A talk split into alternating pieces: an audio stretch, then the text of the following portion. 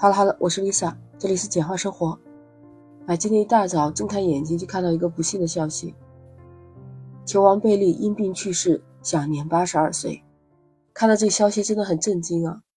一代球王去世，他走完了他的一生。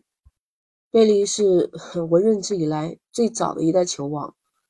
其实这几年来，贝利的身体状况不是特别好，尤其是在今年在卡塔尔世界杯的时候。有提到贝利身体不好住院，而且讲的当时说是身体状况特别不太好，而且那时候在社交媒体上他还发布了他关注世界杯的这个消息，而且当时在参加卡塔尔世界杯的法国球星姆巴佩，还有巴西球星维尼修斯，还有梅西啊内马尔这些人纷纷都向贝利祈祷。那时候贝利在社交媒体上也回应了说：“我的朋友们，我希望每个人都能保持冷静和乐观的心态。”我很坚强，而且满怀希望，正在照常接受医疗，也感谢整个医疗团队、康复团队对我无微不至的照顾。但是医院方面也是表示，贝利的健康状况还保持比较稳定，而且贝利先生在他家人的陪伴下，在病房里面还观看了巴西的四分之一决赛和最后的决赛。但是决赛之后，贝利通过他的社交媒体祝贺阿根廷夺得冠军。还有创造历史第四名的摩洛哥的祝福，也称赞了当时的梅西和姆巴佩的表现。最终，贝利还是没有战胜过病魔，很遗憾离世了，今年也是八十二岁。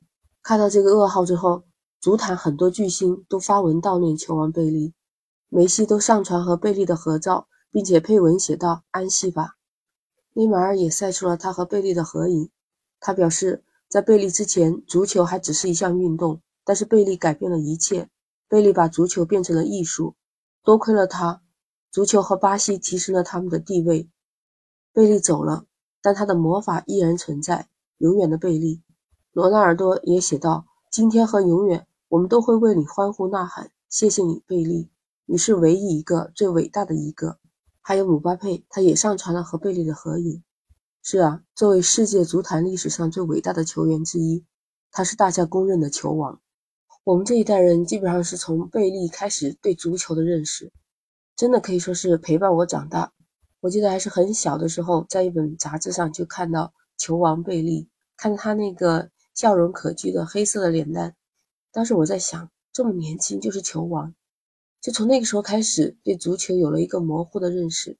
我毕竟是女孩子嘛，对足球啊这些关注的不算太多，就是因为有这一代球王，有贝利的故事。有马拉多纳的故事，让我们对这种世界级的球星，对他们的为人，对他们感到敬佩。他曾经率领巴西队获得了三届的世界杯冠军，也是到现在为止唯一一个三夺世界杯冠军的球员。你知道为什么他会有球王的称号吗？当然，首先他是进球比较多。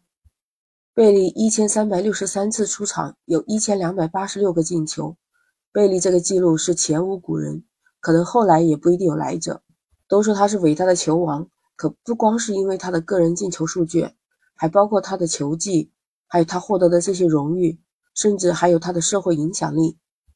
你看，就是我那时候八十年代那么小的时候，球王贝利的影响力就已经辐射到了中国，可见他的这个影响力有多大吧？其实说到荣誉吧，他是世界上第一位，也是唯一一位。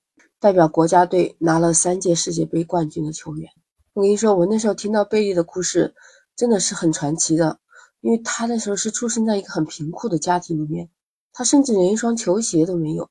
我印象中的那个故事就是，他觉得他自己很爱足球，也很喜欢踢。他除了勤奋还有天分之外，他还是一个非常有志向的人。就那样，贝利是在十七岁正式加入了巴西国家队，那是在一九五八年。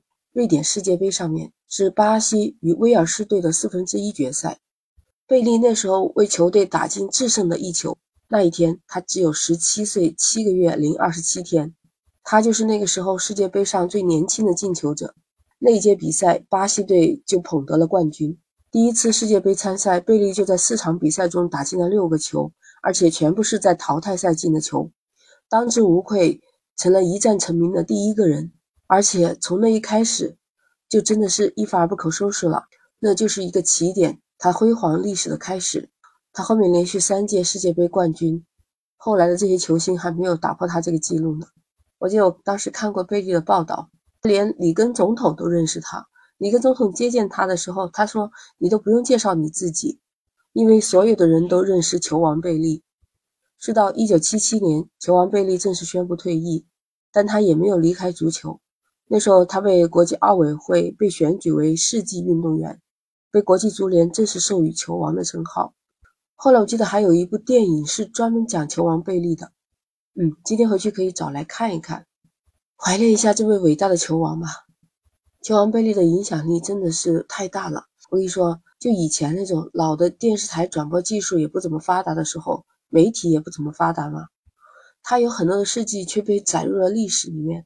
我跟你说啊，贝利在一九六九年的时候跟着桑托斯去非洲踢表演赛，那时候刚果的国家打内战，结果两边说，呃，你们在我们这里各踢一场，那我们就停火看比赛。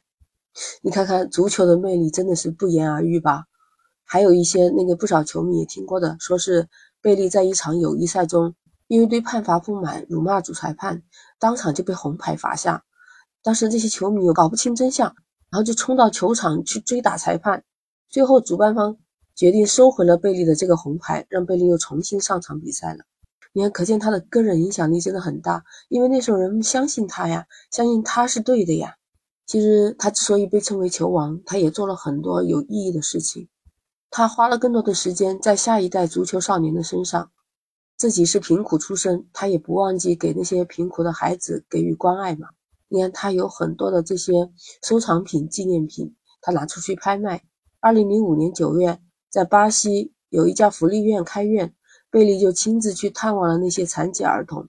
二零一六年的时候，当时已经是七十六岁的贝利，把他打入职业生涯第一千个球的那一个足球啊。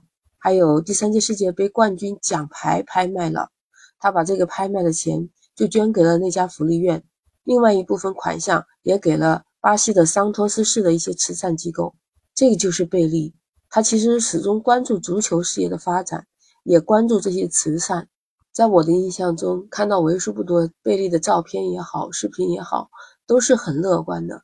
他今年走过八十二岁生日的时候，在社交媒体上发布的动态。说的最多的就是感谢两个字。他说，在我生日那天，我只想表达我的感激之情。生活很好。他说，八十二岁能和家里人一起，身体健康，那就是最好的礼物了。